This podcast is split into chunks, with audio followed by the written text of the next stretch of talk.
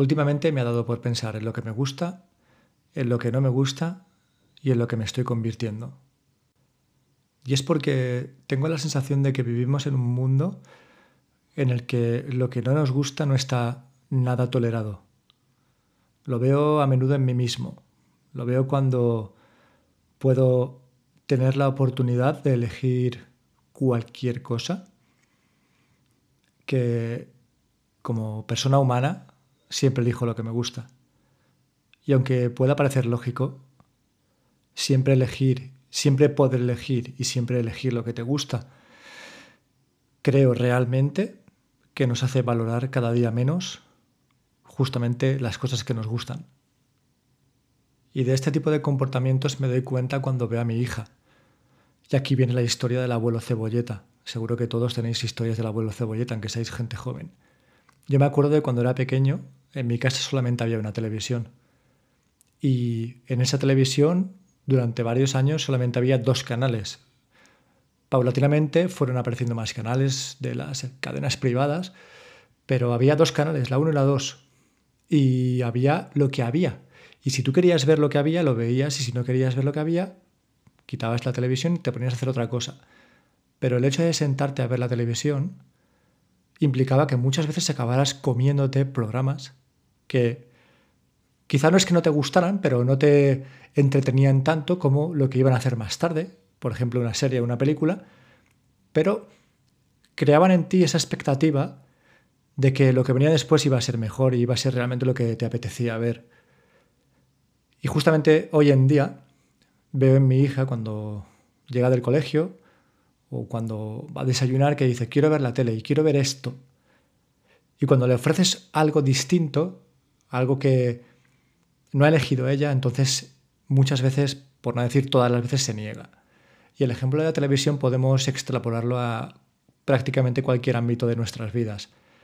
Si podemos elegir qué comer, elegiremos siempre cosas que nos gustan y poco a poco ese elegir cosas que nos gustan irá en detrimento de las cosas que no nos gustan, que son las que realmente nos van a hacer valorar las cosas que nos gustan. Parece una gilipollez, pero si lo piensas un segundo, cuando solo comes, cuando solo haces, cuando solo eliges lo que te gusta, poco a poco te gusta menos. Y poco a poco hay menos cosas que te gustan. Y justamente las cosas que te gustaban pasan a ser cosas que ya no te gustan tanto, que dejan de gustarte. Y la única manera de que esto no ocurra, la única manera de revertir esa situación, es ser capaz de aceptar que a veces, en ocasiones, hay que elegir lo que no te gusta tanto. Pero se hace muy difícil. Se hace difícil cuando tenemos Spotify y tenemos 100 millones de canciones, cuando tenemos Netflix y tenemos 100 millones de series y de películas y de programas. Se hace difícil cuando la televisión ya está pasando un segundo plano, porque realmente lo que nosotros vemos de televisión, o por lo menos lo que van a ver mis, mi hija en este caso, el futuro, nuestros hijos, será televisión a la carta. Ya no vamos a ver directos, no vamos a ver lo que hay porque solo hay un canal. Entraremos en la aplicación de turno a elegir, mira, quiero ver este programa que hicieron ayer a tal hora. Eso ya se está haciendo, pero llegará un punto en que solamente hagamos eso. Yo realmente pienso que la, televisión en directo va a desaparecer tarde o temprano y dará paso a contenidos a la carta. Y mientras tanto esto ocurre, el brócoli sigue acurrucado al fondo de la nevera, nadie lo mira, nadie lo quiere, nadie se lo quiere comer, y poquito a poquito el brócoli se está haciendo marrón, se va secando, se pone triste. El brócoli irá desapareciendo de las estanterías de los supermercados y solamente habrá cosas buenas, entre comillas, cosas dulces, cosas precocinadas y prefabricadas, y frutas y verduras y esas espinacas de Popeye que comíamos de pequeño y que te decían, te van a poner súper fuerte, pues ya nadie las va a querer, a no ser que te las metan por la fuerza, que tampoco es la forma. Porque lo que no nos gusta lo rechazamos. Porque hay una adicción al placer, hay que hacerse pajas todo el tiempo para sentir el orgasmo de cualquier cosa que estemos haciendo, vivir en el éxtasis constante. Pero esto no puede durar para siempre. Y luego se generan las frustraciones. El ya no me satisface como antes. El qué está pasando si, joder, esto era lo que más me gustaba en el mundo y ahora estoy aquí sentado mirándolo y me parece aburrido, me parece soso, me parece que está malo. ¿Qué está pasando? Y lo que está pasando es nada más y nada menos que para poder disfrutar verdaderamente del manjar tienes que haber comido mucha mierda. Y por mucho que digas que a ti no te hace falta comer mierda para saber que no está bueno, es falso. Come mierda. Y acabo este rápido diciéndoos que tenéis a vuestra disposición una dirección en la que me podéis mandar un mensaje de audio de un minuto.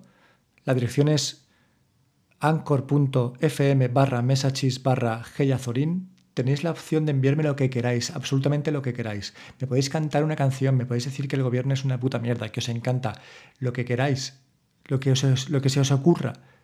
Y lo publicaré aquí para que el resto de la gente lo pueda escuchar siempre que evidentemente no sea algo ofensivo. Así que haced uso de, este podcast, haced uso de ese canal de comunicación y enviadme audios. Un abrazo.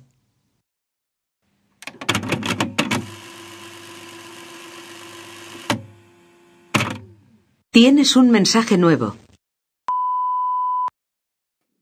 Gustavo, Gustavo. Joder, a ver si me he equivocado de número. Gustavo, tío, te has puesto un contestador, macho. ¿Qué pasa? ¿Que te ha vuelto a los años 90? Joder, ya te vale. Oye, por cierto, ni sabes cómo me tiene puesta la cabeza mi parienta porque tu Alvarito, macho, le quita todos los días el yogur a mi Sofía en el recreo. Que menuda, menuda fijación tiene con los lácteos, Gustavito. A ver si te va a salir como el Sebas. Oye, por cierto, que lo del pádel, que para adelante, ¿vale? Lo que pasa es que iré de paisano, porque mi mujer cuando me ve salir así de, de normal y luego vuelvo duchado, piensa que estoy con otra tía y luego por las noches para vengarse, no veas, me saca las tripas en la cama. Así que de puta madre me voy y luego ya me cambio, me cambio allí, ¿vale? Venga, chavalote, un saludo. Ah, y soy Javier. Chao.